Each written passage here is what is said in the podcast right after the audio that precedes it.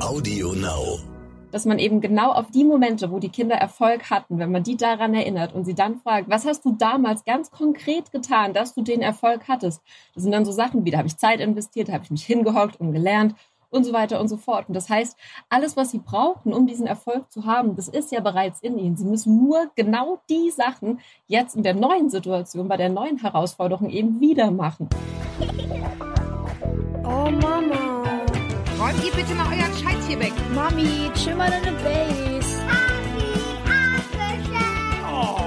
Herzlich willkommen und schön, dass ihr wieder dabei seid bei einer neuen Folge von Elterngespräch, dem Podcast-Talk von Eltern für Eltern. Ich bin Julia Schmidt-Jorzig, habe selbst drei Kinder und jeden Tag neue Fragen rund ums Familienleben. Heute an Lisa Reinheimer. Sie ist zum einen selbst Lehrerin an einer Montessori-Schule und unterrichtet dort derzeit Teenager, nach meiner Erfahrung die Königsdisziplin in Sachen Motivation und Lernwillen hochhalten. Punkt, Punkt, Punkt. Aber Lisa ist nicht nur Lehrerin, sondern mit dieser Expertise im Rücken bietet sie eben auch Lerncoaching für Eltern, Kinder allen Alters an. Sie wird uns in unserem Gespräch heute viele Tipps an die Hand geben, wie wir Eltern auch in Zeiten von Corona, aber nicht nur, unsere Kinder zu Klassenhelden machen können. Und zwar ohne Druck, sondern mit Lernfreude und ohne dass wir selbst dabei durchdrehen. Klassenheld.com heißen denn auch ihre Website und ihr Podcast. Und heute ist sie hier bei mir im Podcast Elterngespräch, um mit mir und vor allem mit euch ihr Wissen und hoffentlich auch ihre hohe Motivation zu teilen. Meine ist in Sachen Homeschooling nämlich im Keller, ehrlich gesagt. Wobei wir jetzt wenigstens Ferien in Schleswig-Holstein haben. Aber ich weiß, das ist nicht bei allen so. Hallo Lisa, willkommen. Hallo, liebe Julia, herzlichen Dank für die Einladung. Sehr, sehr gerne. Lisa, du weißt, du musst es jetzt reißen. Du musst jetzt tausende frustrierte Eltern wieder aufrichten. Ist dir klar, ne? ja, ja, und ich freue mich total drauf. Weil es ist für die Eltern und für die, die Kinder und für die Jugendlichen ist es gerade eine Mordschance, was hier passiert ist. Auch wenn es sich jetzt vielleicht für uns noch nicht so anfühlt. Ja, also ich muss auch gleich mal sagen, ich habe eine ganz böse Bewertung bei iTunes bekommen, weil ich öffentlich dazu aufrufe, Hausaufgaben nicht zu machen, was ich so nicht wollte und schon gar nicht die Leistung von irgendwelchen Menschen nach dem Zweiten Weltkrieg mindern. Also das war dann wahrscheinlich einfach meinerseits dummes Geschwätz. Natürlich ist das nicht die gleiche Situation, das mal vorab. Muss man ja auch mal reagieren drauf. Also tut mir leid, wenn das in falschen Hals gekommen ist. Aber in der Tat haben wir es so ein bisschen gemacht, dass wir jetzt die Hausaufgaben, die wir zu tun haben, mit in die Ferien hineingenommen haben, um uns den Druck zu nehmen. Also wir machen sehr wohl Hausaufgaben, aber wir haben halt beschlossen, den Druck etwas zu verlagern. Ganz genau. Und außerdem gibt's ja auch noch Wichtigeres als Noten und Hausaufgaben, was man aus der Schulzeit mitnehmen darf. Ja, mhm. genau. Das, das war so ein bisschen das, worum es mir auch ging. Aber pass auf, wir kommen gleich zu den praktischen Tipps für die Eltern. Aber mich interessiert jetzt mal vorab, du bist ja Lehrerin und triffst dich auch mit deiner Klasse virtuell. Weißt du, wie verbringen die ihre Tage und was bewegt die und was treibt die um? Auch wenn die jetzt älter mhm. sind als vielleicht die Kinder unserer Hörer und trotzdem interessiert es mich einfach. Was glaubst du, brauchen sie im Moment am meisten? Hm. Ja, unsere Kinder und Jugendlichen brauchen vor allem Struktur. Da dürfen wir denen echt gerne dabei helfen. Denn auch wenn unsere Schüler als Montessori-Schüler echt schon gut selbstständig lernen können, ist es so, dass gerade die Jugendlichen, die an Regelschulen sind, das muss man sich mal überlegen, die haben ja nie gelernt, selbst zu lernen oder sich selbst zu strukturieren. Die kriegen sonst die Infos und die Anweisungen, kriegen die permanent von außen und ihr Morgen, ihr Vormittag ist so im 45-Minuten-Takt durchgetaktet und auf einmal haben die so einen ganzen Tag und einen riesen Lernberg und wir können einfach nicht erwarten, dass wir die praktisch in ihr Zimmer setzen und die das jetzt komplett selbstständig hinkriegen. Und gerade am Anfang brauchen die von uns vor allem Struktur. Und es beginnt schon bei so Kleinigkeiten wie das, der, der Call, also die Konferenz mit meiner Klasse, die ist zum Beispiel immer zur gleichen Uhrzeit. Und das sind auch so Sachen, so Kleinigkeiten wie immer zur gleichen Uhrzeit aufstehen oder gemeinsam frühstücken zur gleichen Uhrzeit. Das sind so Kleinigkeiten, die aber schon helfen, Strukturen in den Tag zu bringen. Und was ich auch erlebe ist, ich habe ja Jugendliche, also die sind so 15 bis 17 und da erlebe ich, dass gerade die, die jetzt zum Beispiel super viel zocken und vielleicht jetzt gerade noch so Weltuntergangsszenarien, Spiele sich reinziehen, dass die echt teilweise gut depressiv sind. Also sie machen sich wirklich große Sorgen. Und da wäre auch so, ja, das, was ich den Eltern gerne mitgeben würde, dass, dass die sich einfach halt überlegen, wie sie in, über die aktuelle Situation reden, wenn ihre Kinder und Jugendliche dabei sind. Weißt du, ja. was ich meine? Ja, ja, total. Das ist natürlich schwer. Also das merke ich jetzt bei uns auch, wo es langsam ans Eingemachte geht. dass du den ganzen Tag rauszuhalten, ist natürlich schwer, aber ja. man muss es dann zumindest abends im Bett mal wieder auffangen oder irgendwie einsortieren oder ne, so ein bisschen dann nochmal getrennt sprechen und nicht denken, ja, das geht bei denen eh vorbei. Das geht es nämlich natürlich nicht, wie wir alle wissen. Nee, ganz genau. Und da hätte ich auch gedacht, man hat ja immer die, die Chance, also man hat immer die Entscheidung, steige ich mich jetzt rein und erzähle nur über das Negative und wie furchtbar gerade ist, bin selbst total egoistisch und im Mangel, weil jetzt vielleicht eine Reise abgesagt wird oder man irgendeinen Geburtstag nicht so feiern kann, wie man es vorhatte. Oder rede ich vielleicht, wenn ich jetzt mit anderen Erwachsenen telefoniere, das hören ja die Kinder auch, was man da so bespricht, rede ich über die, die Heldengeschichten. Ne? Also gehe ich bewusst hin und rede drüber, wie toll gerade manche Leute ihren Job machen und wie wichtig das ist und wie toll das ist. Denn das kann ja auch inspirierend sein für Kinder und Jugendliche, dass sie selbst mal genau so ein Held oder so eine Heldin werden wollen. Ja, ja, also das teile ich total und das ist auch das sozusagen, was ich hier bei uns beobachte, dass es sehr wichtig ist, den Blick auch darauf zu lenken und nicht nur gemeinsam abends Nachrichten mhm. zu gucken, das machen wir mit den größeren durchaus, aber das dann eben auch einzusortieren und auch eben die guten, die guten Seiten zu erzählen, auch wenn es sicherlich eng wird bei einigen im Moment, sehr eng. Ich muss aber auch sagen, also ich habe dieses und jenes auch von Lehrern erlebt, also sowohl einfach nur Aufgaben abladen, wo ich eben auch denke, das kann es irgendwie jetzt auch nicht sein, als auch Lehrer, die anrufen und fragen, wie geht's dir eigentlich? Und das finde ich eben auch toll. Also das ist eine Sache von Eltern, aber ich finde es auch toll, dass es Lehrer gibt, die das machen. Und das sei an dieser Stelle auch mal sehr lobend erwähnt. Also das, ne, es ist nicht bei allen so, dass einfach nur geschickt wird und mach mal, sondern da ist durchaus ein, ja. ein echtes Gefühl von, ich möchte wissen, wie es euch geht und ich vermisse euch, was ich auch rührend finde. Ja, total. Ich vermisse die auch total. Und ich glaube ja. auch, kind, also weder Kinder noch Jugendliche lernen von irgendjemand, den sie nicht mögen. Das ist auch einfach so. Und da gehört eine gute Beziehung immer die Grundlage von allem, wenn man irgendwelche Veränderungsprozesse initiieren will. Also egal, ob man möchte, dass die mehr lernen oder sich irgendwie anders verhalten und egal, ob als Elternteil oder als Lehrkraft, da gehört immer eine Beziehung dazu, dass man so Anstöße überhaupt anbringen kann. Gott, Bin ich, ich total ganz, bei dir. Ja, aber ich, ich werde gerade ganz schweigsam, weil das ist ja genau mein Problem. Also sage ich jetzt mal. Also meine Kinder lernen nicht gerne mit mir. ähm, ich hoffe, die haben mich trotzdem lieb. Das ist ja genau das, was sozusagen nicht klappt. Ja, also ich habe mhm. sozusagen ganz persönlich auch jeden Tag das Gefühl, ich scheitere daran, die Lehrerin meiner Kinder sein zu wollen. Deine Antwort darauf. Das ist auch sehr gut, dass du daran scheiterst, denn das ist auch gar nicht deine Rolle und das sollst du auch gar nicht sein. Also ich, ich sehe momentan Eltern nicht in der Rolle und auch, also nicht nur jetzt während der Homeschooling-Zeit, sondern generell haben meiner Meinung nach Eltern nie die Rolle, ein, ein Lehrer zu sein, der da irgendwie mit einem Rotstift die, die Sachen sich anschaut und Fehler anstreicht und nur aufs Negative hinweist. Und genau das, da müssen wir jetzt eigentlich sogar einen Schritt zurückgehen. Ich selbst verstehe mich auch überhaupt nicht als Lehrerin, die jetzt irgendjemand belehrt und die Jugendlichen sagt, wo es lang zu gehen hat und begreift mich als ultimative Schatztruhe allen Wissens und jeder, der praktisch nicht macht, was ich sage, hat automatisch Unrecht. Das ist für mich ein Weltbild, was so nicht mehr in die Schulen passt. Ich verstehe mich selbst auch absolut als Lernbegleiterin, dass ich Kinder und Jugendliche auf ihrem individuellen Weg zu ihrem Lernziel begleite. Und da gebe ich denen Handwerkszeug an die Hand, ich habe ein offenes Ohr und ich stelle vor allem die richtigen Fragen, dass sie für sich eine Lösung finden. Denn ähm, meiner Meinung nach hat ein guter Coach, macht seinen Job erst dann richtig gut, wenn die Leute zwar machen, was er sich für die Leute ausgedacht hat, aber am Ende die Leute denken, es war ihre eigene geniale Idee, auf die sie gekommen sind, weil da haben die auch eine ganz andere Motivation. Und gerade wenn man viel mit Teenagern zusammen ist, da ist es ja, das gehört zum Teenie-Sein dazu, dass man prinzipiell gegen alles ist, was die Eltern sagen. Und wenn man dann selbst auf die Idee kommt, dann hat man viel mehr Drive, das auch umzusetzen, wenn man denkt, es war meine geniale Idee und ich mache das jetzt. Ja, nur aber ehrlich gesagt, ähm, de facto ist es ja, oder jedenfalls gefühlt für mich, ist es ja anders. Du hast jetzt so einen Berg Aufgaben zu Hause für die Kinder und die fragen dich irgendwie ständig nach Sachen, die du ihnen dann irgendwie erklärst. Und wo ist dann da für mich der Unterschied zwischen, weißt du, was ich meine? Es ist irgendwie ja, so, ja. so schwer. Mhm. Das ist so, als ja. Definition klingt das total schön und rund, wo ich denke, oh ja, ich würde die total gerne begleiten. De facto muss ich aber ständig Fragen beantworten und bin dann irgendwie doch in der Rolle des Lehrers, oder? Ja. Oder halt auch, dass man ständig sagt, also das, da erlebe auch ich mich, das war ein ganz langer Prozess, dass, bis das weniger wird, dass man dann irgendwie doch wieder sagt, ja, du musst aber, ne? Du musst aber das und das machen. Ja. Und das ist vielleicht momentan auch wirklich noch einfach die, die große Herausforderung, weil unser System noch nicht so weit ist. Also unser System ist noch so aufgebaut, dass man hier Verpflichtungen hat, denen man nachgehen muss. Und wenn man jetzt aber eigentlich eine Erziehung lebt oder eine Haltung hat, in der man ne, eine gewaltfreie, in der man Dinge machen darf, und man kommt dann mit dieser Sprache einem Teenie, der denkt, ja, ich darf lernen, ja, dann, ne? Dann mache ich genau das eben nicht. Und da finde ich, da ist es ganz, ganz wichtig, dass Kinder zum einen ihre eigenen Erfahrungen machen. Ne, es ist, so Julia, es ist nicht deine Verantwortung, dass deine Kinder ihre Sachen machen. Und wenn sie es nicht machen, werden sie dafür entsprechende Konsequenzen bekommen, sondern ich glaube, es ist deine Verantwortung, dass die Sachen, also dass du die dabei begleitest. Und ganz wichtig ist es ja, also ich bin davon überzeugt, dass jedes Kind eine glückliche und erfolgreiche Schulzeit haben will und auch gute Noten haben will.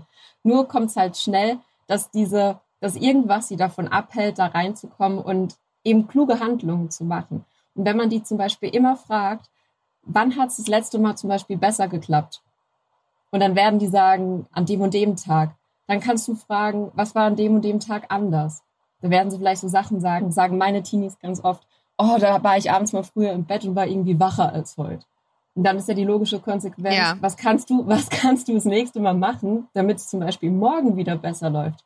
Jo, ja, heute Abend auch mal früher ins Bett gehen ich habe auch wirklich gelernt, das geht auch andersrum übrigens bei den Eltern. Also gestern hatten wir hier einen Mega-Clash, weil ich vormittags gearbeitet habe und dann so nach dem Motto, so und jetzt machen wir Hausaufgaben und es war halt einfach nicht abgesprochen. Es war so überraschend. Ja.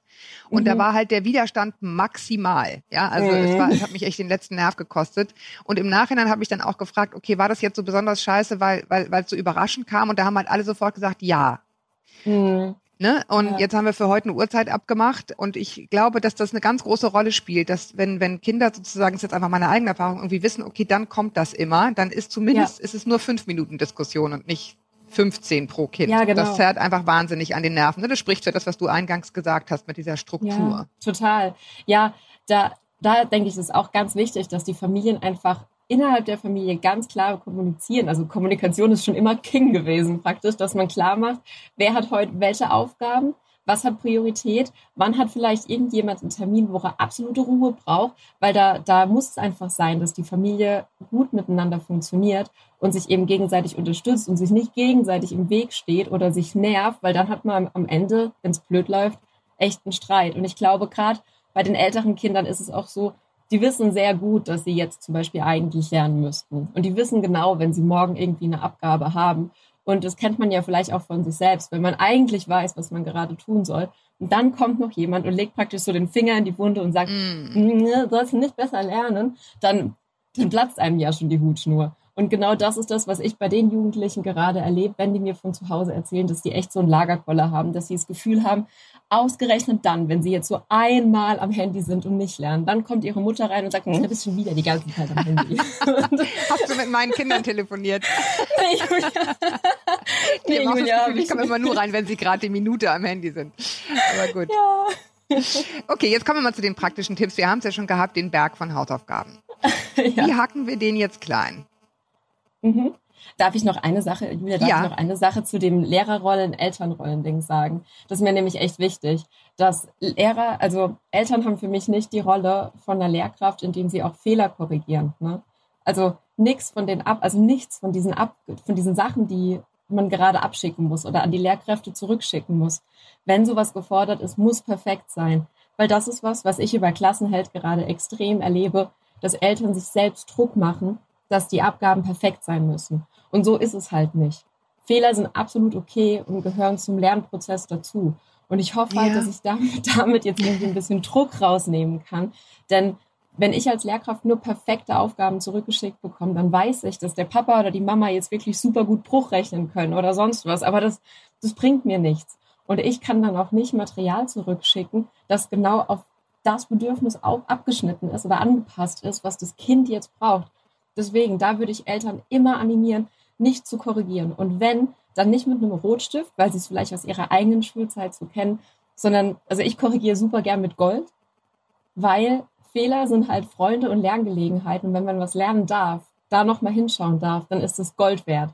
Und deswegen mache ich das immer mit Gold. Und wenn Kinder einem was zeigen und ein Feedback wollen, bevor man sagt, das und das ist falsch und gleich so den, den Finger auf den Fehler, mit dem Finger auf den Fehler geht, kann man auch zuerst mal sagen, was hervorheben, irgendwas loben, was schon super gut ist und dann sagen, schau dir das da nochmal an. ohne auch zu zeigen, wo der Fehler ist. Denn in den meisten Fällen ist es so, dass Kinder von sich aus erkennen, was da vielleicht falsch gewesen sein könnte. Und wenn nicht, kann man nochmal nachfragen, wo, an welcher Stelle, zum Beispiel in dem Satz bist du unsicher. Weil im Englischen hat man sogar sprachlich den Unterschied zwischen einem Fehler und einer Unaufmerksamkeit oder etwas, was man eigentlich weiß, aber halt schusseligerweise mal falsch gemacht hat. So Error versus Mistake. Und im Deutschen haben wir nur das Wort Fehler. Deswegen, also das wäre mir noch ganz, ganz wichtig, dass die Eltern da einfach, ja, sich selbst den Druck nehmen, dass alles perfekt sein müssen. Weil ich glaube, gerade wir in unserer Generation oder alle Generationen drüber, die wurden halt noch so groß, dass Fehler schlecht sind. Und viele Erwachsene haben selbst Angst davor, Fehler zu machen, weil es immer mit einer negativen Bewertung einherging. Ja. Ja, ich finde also, ich, ich, ich äh, sozusagen, ne, theoretisch würde ich das unterschreiben und sagen, genau, und finde ich auch, und Fehlerkultur ist wichtig. Also das mein, das würde ich auch, mhm. das sage ich jetzt auch gar nicht sozusagen so, hehehe, sondern das meine ich ja. so. Es ist, es ist natürlich richtig. Nur, ähm, de facto bist du halt als Eltern häufig in der, in der Situation, dass die einfach kommen und fragen, wie mhm. geht das? Und du bringst es ihnen bei. Und im, im Zuge dieses Prozesses wird die Aufgabe halt richtig, weil du halt das mit ihnen durcharbeitest. Verstehst du, was du meinst? Ja. Äh, ja, nee, was ich, weiß, ich meine. Was ja, ich weiß komplett, was du meinst, ja. Ja. Mhm. Und es ist nicht so, dass man sagt, so schreib mal das und das hin, das ist gut und das ist ein super Englisch, ne? Aber gerade das, dass man sagt, ja, so kann man es machen, du kannst aber auch so und so. Also das ist, ist sehr fließend, finde ich, dann diesen Absprung zu finden, ist einfach falsch stehen zu lassen. Und du hast vorhin vor ein paar Minuten schon gesagt, ja. wenn die eigene Erziehung eigentlich ist, es soll Spaß machen und es soll Freude bringen und so weiter. Da muss ich sagen, bin ich persönlich, vielleicht auch ist das Ergebnis deswegen, dass meine Kinder keinen Bock haben, mit mir zu lernen, aber auch so ein Ach, bisschen ja. enger. ja, mit meinem Mann mehr, das muss ich, muss ich schon sagen dass, weil ich irgendwie denke, aber es hilft ja nichts. Weißt du, du, du musst die Vokabeln, ist, also zu denken, das fliegt einfach ins Gehirn hinein. Nee. Da, da fühle ich mich schon als Eltern verpflichtet, meinem Kind zu helfen, das aus sich rauszuholen, was es eigentlich kann. Auf das jeden ist, Fall. Verstehst du, was ich, total, meine? Ja, total. Da bin ich total bei dir. Nichts kommt von selbst. Und ich glaube, ja. es hat ja auch der, der mega angesagte Deutschrapper Contra K sagt ja auch, Erfolg ist kein Glück, sondern nur das Ergebnis von Blutschweiß und Tränen des Lebens. Ja, halt ja alles meine mal Kinder. zurück. genau, ja. Also es kommt, nichts kommt von selbst. Und am Ende darf man Leistung erbringen und dann wird man auch die entsprechenden Ergebnisse haben. Nur genau. was ich meine ist, dass man immer dass man eben genau auf die Momente, wo die Kinder Erfolg hatten, wenn man die daran erinnert und sie dann fragt, was hast du damals ganz konkret getan, dass du den Erfolg hattest? Das sind dann so Sachen wie, da habe ich Zeit investiert, da habe ich mich hingehockt und gelernt und so weiter und so fort. Und das heißt, alles, was sie brauchen, um diesen Erfolg zu haben, das ist ja bereits in ihnen. Sie müssen nur genau die Sachen jetzt in der neuen Situation, bei der neuen Herausforderung eben wieder machen. Und das, ja, das macht ich einen, für mich einen guten Lernbegleiter aus, dass man halt immer guckt, was hast du ganz konkret getan, dass es entweder super wird oder dass es kacke wird. Und wenn ja. das, also tu davon mehr, was dir super Ergebnisse bringt und was dir Kackergebnisse bringt, davon weniger. Ja, das finde ich übrigens auch einen sehr guten Tipp für Eltern, by the way. Ne? Wann, wann war ich ein guter Lernbegleiter, als ich ausgeschlafen war und nicht, als ich ja. nachts um zwei irgendwie, keine Ahnung, was auch immer geglotzt habe. Mhm. Ne? Also das ist, das ja. gilt ja auch für die Erwachsenen. Lass uns jetzt nochmal auf die Hausaufgaben als solches kommen. Also bei uns waren es jetzt in dem Fall für drei Kinder Hausaufgaben, also auch für mich ehrlich gesagt gefühlt ein Berg. Ein echter ja. Berg, wo ich dachte, wie soll ich das jetzt bitte noch neben der Arbeit schaffen? Und ich weiß auch Mütter, die sozusagen zu Hause sind und nicht noch den Druck des Arbeitens außerhalb haben, dass das für die unheimlich viel war. Mhm. Das einfach klein zu hacken. Wie gehe ich dann vor? Was ist ist der erste Schritt, wenn ich weiß, okay, die kriegen da jetzt sozusagen für ein, zwei Wochen Hausaufgaben geschickt? Wie, wie, wie gehen wir es an? Mhm. Ja, das haben die echt bekommen und es war echt heftig, habe ich auch so erlebt. Und die Technik hilft einem ja nicht nur jetzt in dieser Zeit, sondern halt auch bei den normalen Hausaufgaben. Da gibt es drei magische Fragen, die sind echt super zum Strukturieren. Die lauten, was muss, was kann, bis wann? Und dazu nimmt man drei verschiedenfarbige Post-it-Zettel. Grün für alles, was kann und was vielleicht freiwillig ist.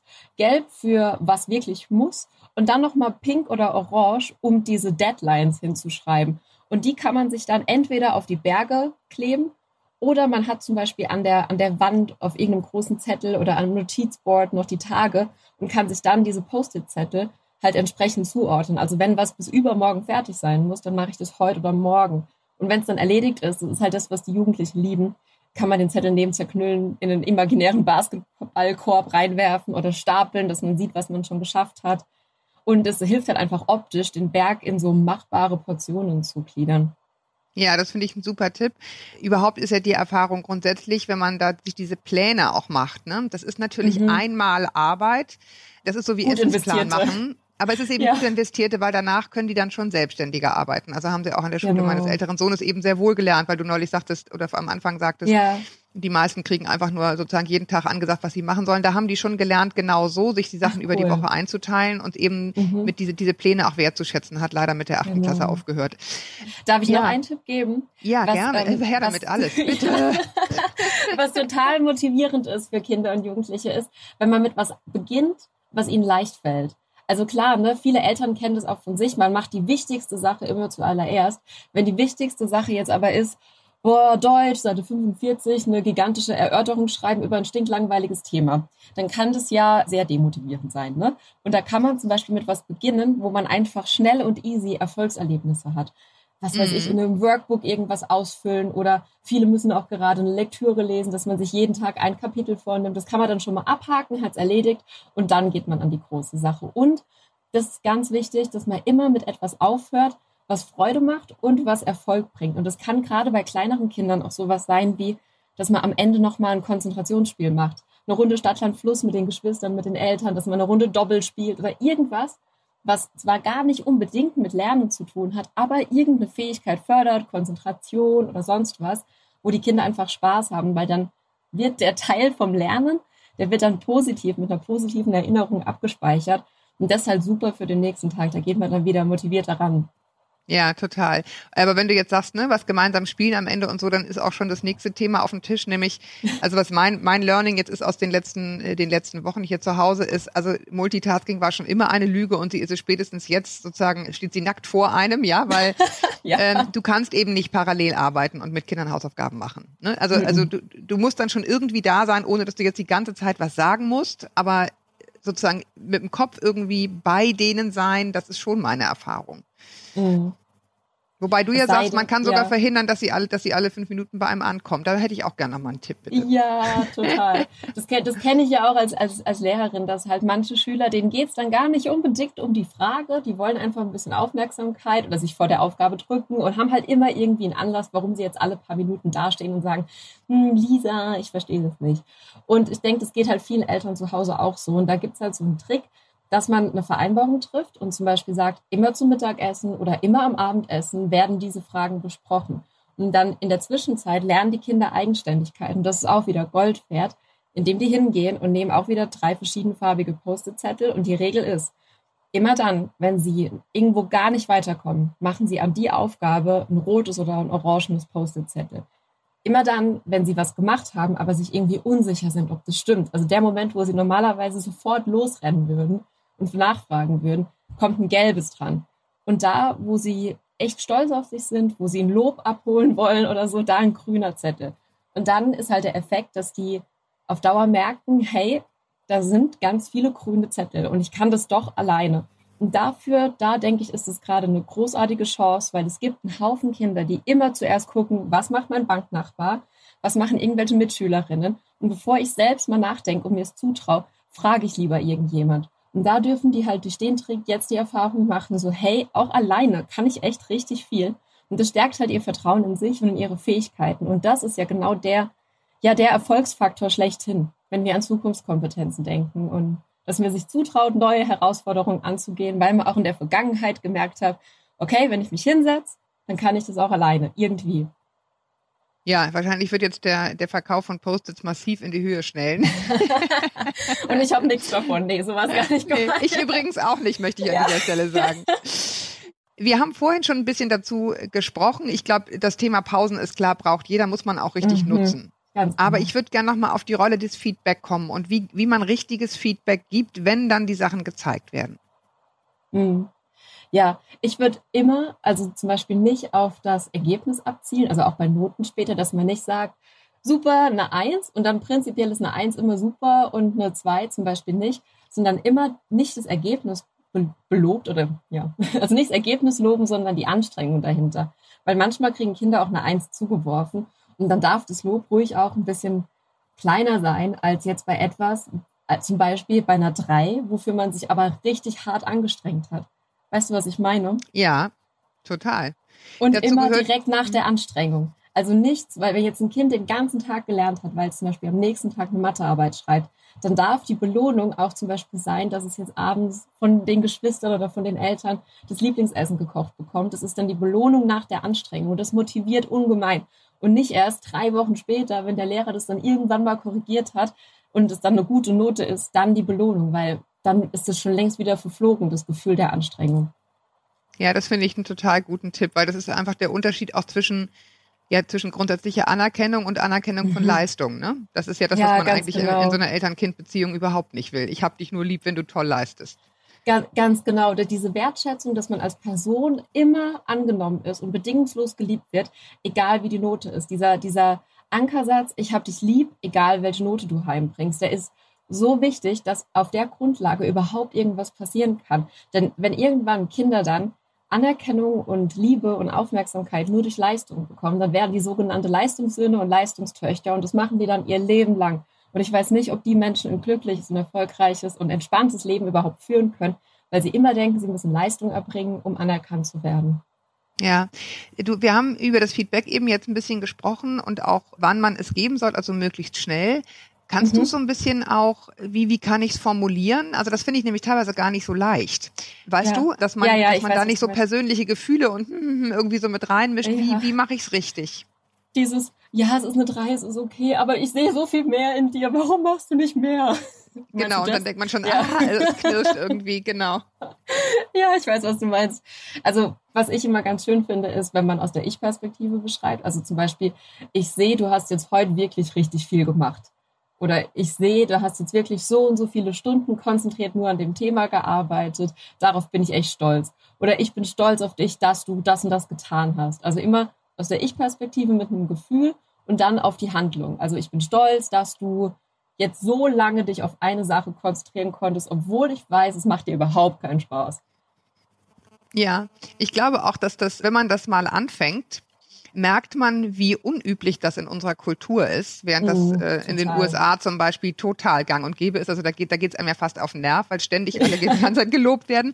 Aber es ist, es hat eben doch eine sehr starke Wirkung. Ne? Also wenn Ja. ein bewusstes Lob, und das ist, glaube ich, auch so ein bisschen der Fehler, den man schnell macht, Klammer auf, den ich auch schnell mache, dass man dann immer, ne, so das musst du noch und das musst du noch, aber man vergisst dann irgendwie den Mhm. Ja. netten Teil. Ja, Mhm. den, den guten Teil, Total. das bewusste Loben. Ja, oder auch so im alltäglichen Smalltalk habe ich mir auch, also ich will mir da seit Monaten angewöhnen, weil ich so ein schöner Gedanke finde, dass ich zum Beispiel nicht hingehe zu einer Schülerin so als Smalltalk auftakt und sowas sagt wie toller Pulli. Weil was hat sie für den Pulli getan? Die Handlung dahinter ist ja eigentlich, du hast echt Geschmack bewiesen und dir einen tollen, tollen Pulli ausgesucht. Weißt du, was ich meine? Ja. Da bin ich gerade dabei. Also das ist so gerade meine Aufgabe, wo ich mir immer vornehme, auch im, im Miteinander mit Erwachsenen, einfach nicht Dinge oder Ergebnisse zu loben, sondern echt immer die Handlung, die dahinter steckt und die Eigenschaft, die denjenigen ausmacht. Weil das kann ja gerade bei Jugendlichen können solche Lobs, was ist der Plural von Lob? Ja, Also ich glaube. Der, genau. Du bist doch die Lehrerin. Ah, aber keine Deutsch. Die, ähm, die können dann ja auch dazu führen, dass die Jugendlichen merken, in was sie gut sind. Also wo liegen ihre Stärken? Weißt du? Das, also das finde ich eigentlich auch einen schönen Gedanken. Und mal angenommen, jemand bringt jetzt ein absolut mieses Zeugnis nach Hause oder leistet gerade, es sind jetzt drei Wochen Homeschooling vorbei und derjenige hat nichts, absolut nichts gemacht, dann ist es vielleicht auch schwer, ein Lob zu finden. Da finde ich, kann man genauso agieren und sagen, ich sehe, du hast von deinem Berg nichts gemacht und einfach fragen, wie geht's dir da, wie geht's dir dabei? Also das ist echt ein Satz, den ich auch in meiner Klasse einfach sehr oft sage. Ich sehe, du hast nichts gemacht. Wie geht's dir dabei? Und egal wie cool die sind, keiner fühlt sich super wohl dabei und es ist auch Nee. keiner dabei, der komplett sagt, ja, ist mir scheißegal. ja. Also, Ja. ja.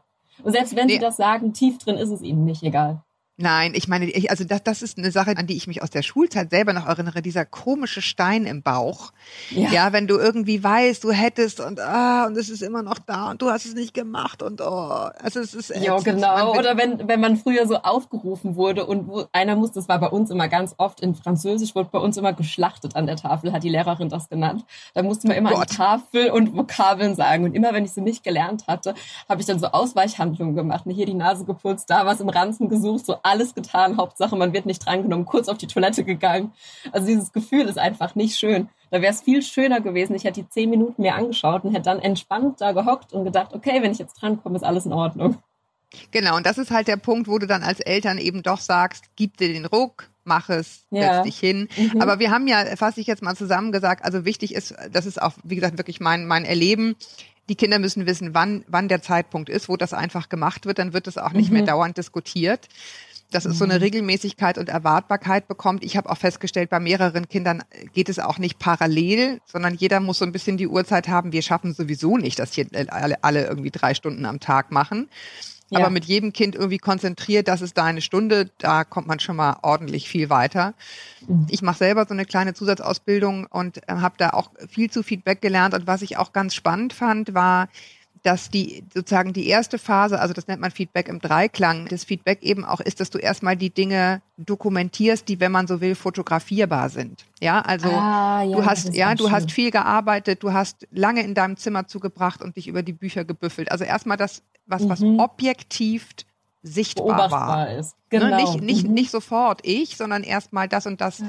habe ich beobachtet. Das ist sozusagen Ja, dokumentierbar. Und das, so und so kam das bei mir an. Das hat mich total entlastet. Das hat mich tierisch gefreut. Und dann eben, was man sozusagen, was man sich in der Zukunft wünscht oder was sozusagen ein bisschen der Ausblick ist. Das finde ich auch eine ganz schöne, wenn man, wenn man Mhm. diese klare Trennung aufrechterhält, ne? Dass man das nicht so vermischt mit, ich finde, du müsstest aber viel mehr, dann Ja. ist man nämlich sofort in so einem, also ich Ja, mache mich total. selber nach, wohlgemerkt, äh, hin und wieder. Ja. Wir haben ja ein Vorgespräch geführt, wie wir das, wie ich das immer mache. Und da hast du auch ges gesprochen, was ich auch schön fand. Ich habe das auch schon mehrfach in meinem Podcast erwähnt, aber von dir fand ich es auch nochmal super. Diese fünf Fragen Mhm, am. Ende eines Tages. Erzähl mal. Ja, ja, damit man, also dass Kinder emotional intelligent werden oder einfach gefestigte Persönlichkeiten, weil in der Zukunft brauchen keine Wissensmaschinen, wir brauchen Persönlichkeiten, die stark und stabil mit ihrem Leben umgehen können. Und da gibt's so fünf magische Fragen, die man am Ende des Tages die Kinder einfach fragen kann. Und die lauten, was hast du heute konkret getan, auf das du stolz bist? Wofür bist du dankbar? Wo hast du dich sicher und geborgen gefühlt? Wo hast du ein Wunder gesehen oder wo hast du was gelernt? Und die fünfte Frage, wo hast du heute anderen eine Freude gemacht oder womit? Und wenn man die, die muss man ja nicht so steif abfragen oder sogar viele, ich habe viele Mädels in der Klasse, die das jetzt wirklich jeden Abend machen und so mit, mitschreiben in so ein Bullet Journal. Aber man kann die auch einfach beim Abendessen einfließen lassen, so immer mal wieder, ohne dass es die anderen überhaupt direkt merken. Und das ist halt wunderschön, weil wenn man das macht, dauerhaft, dann werden die Kinder und Jugendlichen schon wollen, dass sie am nächsten Tag oder am nächsten Abend wieder was sagen können, auf das sie stolz sind. Und das finde ich halt, das finde ich halt so schön. Ja, und man fängt halt auch irgendwann an, die Dinge extra zu machen, damit man abends was erzählen kann, ne? Ja, ja, genau. Ja, also was, was Nettes zu tun, damit man abends was hat, dass man was Nettes getan hat. Das finde ich irgendwie auch einen ganz schönen, äh, ganz schönen Effekt. ja, absolut. Ich habe übrigens auch noch einen kleinen Tipp für Eltern. Also ich meine, ich glaube, alle Kinder zanken sich jetzt viel. Das alles andere wäre auch ein bisschen viel verlangt. Aber ich habe es jetzt ein paar Mal geschafft, das da am Tisch umzudrehen, wo ich auch erst dachte, da denken die wahrscheinlich, spinnt die jetzt komplett. Aber irgendwie hat es dann erstaunlich gut funktioniert, nämlich, dass wir uns gegenseitig gesagt haben, was wir gut aneinander finden. Ja, cool. Ja, und das ja dauert schön. dann irgendwie so 30 Sekunden, wo die nach dem Motto, oh, wie peinlich ist das denn? Und keine Ahnung. Aber dann machen sie es irgendwie doch und der Effekt ist der Hammer. Weil, Mhm. weil man sich dann irgendwie doch anstrengt, irgendwas zu finden. Und auf einmal ist dieses Gezanke beim Essen und am Tisch irgendwie aufgelöst. Also es ist diese Dinge, die sich so ein bisschen awkward anfühlen, Ja, die, wenn man die regelmäßig macht, das hat schon eine Wirkung. Also kann, Ja, ich, kann ich total unterschreiben. Lisa, ich, was, ich, was ja. ich, darf ich noch eine Sache sagen? ja, du darfst was so viel, auch- wie du willst. was ich auch total, was ich auch total schön finde, ist halt momentan habe ich das Gefühl, dass viele Jugendliche sich auch so ohnmächtig fühlen. Also sitzen zu Hause, können ihre Freunde nicht sehen und alles, was da gerade passiert, ist irgendwie nicht greifbar. So ein Virus ist ja auch was total Abstraktes. Ne? Ähm, gleichzeitig denke ich, Corona steht ja eigentlich für Krone. Und eine Krone war schon immer das Symbol der Macht. Und ich überlege mir gerade schon die ganze Zeit, was Jugendliche jetzt alles tun können, Sinnvolles tun können, außer Netflix und Chill. Weil eigentlich Kinder und Jugendliche sind ja die Bevölkerungsgruppe, die am wenigsten gefährdet ist. Und genau deswegen könnten Jugendliche ja jetzt rausgehen und auch Kinder und einfach selber so kleine Helden sein. Also Einkäufe erledigen für die Nachbarn, einfach Dinge machen, womit sie anderen eine Freude machen. Zum Beispiel Vorlesen üben, das Ganze aufnehmen mit einer Sprachnachricht und an die Großeltern schicken, die sie ja jetzt nicht sehen können. Und damit werden sie halt merken, dass sie jetzt eigentlich trotz der Situation die Macht haben und was erschaffen können. Und das sind alles Dinge, wo ich gerade das Gefühl habe, es ist eine großartige Chance, dass Jugendliche vor allem Jugendliche jetzt so einen Sinn in ihrem Leben finden könnten oder durch Recherche ja. rausfinden können, was ihr, was ihr Warum ist, warum sie hier auf der Welt sind und was sie damit überhaupt anfangen können. Und die Motivation, sobald Jugendliche ein Ziel haben, irgendeinen Sinn, warum sie lernen, wenn man sein Warum kennt, ertrinkt man fast jedes Wie. Und dann gehen die auch danach in der Schule ganz anders durch dieses System durch, weil sie wissen, warum sie es machen. Ja, aber ehrlich gesagt, das ist ja genau der Grund, weswegen ich auch im letzten Podcast gesagt habe, ne, ich, wir schaffen das ja. nicht alles. Ich finde eben schade an der derzeitigen Situation, dass die Schulen natürlich menschlich völlig nachvollziehbar so wenig in der Lage sind, genau das von den Kindern auch zu erwarten. Ja, also zu, schreibt mhm. mir doch mal über eure Angst, aber bitte schön in perfektem Englisch, gerne. Ja, ja? genau. Aber ja. über das, was euch gerade bewegt, das hätte ich mir so wahnsinnig gewünscht. Und ehrlich gesagt, bei uns ist es teilweise so, dass eben genau für diese schönen Dinge, die man ja alle, die man ja total gerne täte, eben durch dieses Homeschooling gar keine Zeit ist. Deswegen war ich so ein bisschen angespitzt am Anfang und bin es auch noch manchmal, weil ich irgendwie denke, ja, dadurch geht uns eine riesige Chance verloren, genau das jetzt zu tun, nämlich die, die Dinge, ne, Soziales tun, Gutes tun. Wir ja. als Familie, kann ich jedenfalls klar sagen, haben aufgrund der Tatsache, dass wir Geld verdienen müssen, hoffentlich noch lange können und dass wir dieses Homeschooling dann noch unterbringen müssen, eben genau für diese Dinge wirklich sehr wenig Zeit. Mal abgesehen mhm. von Menschen, die überhaupt nicht im Homeoffice arbeiten können. Ne? Wie muss man ja auch immer mitdenken. Das war so ein ja. bisschen mein Ansatz, weswegen ich da ja so ein bisschen genervt von diesen Hausaufgaben war. Ich bin grundsätzlich da sehr konservativ und finde das richtig und gut, aber in dieser Situation ist mir halt aufgefallen, oh Mann, ich würde eigentlich jetzt gerne mal ein bisschen Sinnstiftenderes tun. Zum Beispiel jedes Kind einzeln vors Altersheim stellen und was vorspielen. Ne? ja, ähm, genau, das sind tolle, großartige Ideen oder im Haushalt, ja. die mehr anpacken lassen. Total. Genau. Ich muss an dieser Stelle würde ich gerne eine kleine Werbung machen ja. oder zwei kleine. Einmal für meine Kollegen von Geoline Spezial, die einen, wie ich finde, tollen Podcast für kleine Kinder oder kleine jüngere Kinder von neun bis zwölf ungefähr gemacht haben, der auf allen üblichen Plattformen zu hören ist. Und weil du sagtest, was aufnehmen und, und irgendwie eine Datei aufnehmen für die Großeltern. Ja, ja, und sehr, sehr gerne sozusagen teilnehmen an dem großen Podcast-Projekt vom Stern, der da heißt Tagebuch der Nation. Da kann man nämlich Dateien hinschicken und Briefe schreiben an zum Beispiel Großeltern und so weiter. Und die werden dann Teil eines großen Podcastes, der bereits auf Sendung ist. Wow, also, das ist ja äh, da großartig. kann man mitmachen. Genau. Und da kann man eben schreiben, wie es einem geht, an wen man denkt, was man sich gerade Sorgen macht, welche Gedanken man hat. Also finde ich ein ganz tolles Projekt. Auf jeden Fall. Wirklich. Und alle, alle Eltern oder auch Pädagogen, die sich ein bisschen Input wünschen. Ich habe auch eine Facebook-Gruppe, wo sich gerade Eltern wirklich so super austauschen und gegenseitig unterstützen, wo auch ganz viele PDF-Dateien für einen Tagesplan oder einen Wochenplan drin sind. Und auch diese fünf Fragen, wo man sich einfach ausdrucken kann. Also wer möchte, kann da auch gerne mal vorbeischauen oder bei mir bei Instagram ja, oder in den Podcast reinhören. Sowas. Sehr, sehr gerne. Ja, also Lisa, ich danke dir sehr, dass du uns teilhaben hast lassen, heißt es jetzt, glaube ich, richtig, an deinem Wissen und an deinen Ideen. Ich werde mich bessern. Julia, Julia, ich glaube, du bist doch mit dem Herz dabei und das ist doch das Aller, Allerwichtigste, was man sein kann. Und ich glaube dir von, von, von tiefer, von tiefem Herzen, dass du deine Kinder lieb hast, egal wie sie in der Schule sind. Ja, das, das ist die wichtigste so. Voraussetzung für so. alles. Genau, aber gut ich gemeint dank, ist nicht immer dir, gut Julia. gemacht. So. du, ich danke dir, Lisa, und ja, ihr auch da draußen. Ich danke euch sehr, dass ihr zugehört habt, dass ihr dabei wart. Diskutiert gern mit mir, schreibt mir an podcast.eltern.de auch gern eure Sorgen oder kommentiert diese Folge auf Instagram. Ich freue mich auch immer über nette Worte und Sternchen bei iTunes. Und bis wir uns wieder hören, haltet den Kopf über Wasser. Ahoi aus Hamburg.